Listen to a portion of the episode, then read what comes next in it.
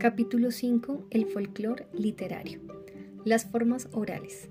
El conjunto de expresiones orales espontáneas, no escritas, con las cuales un pueblo se comunica por tradición, constituye el folclore literario.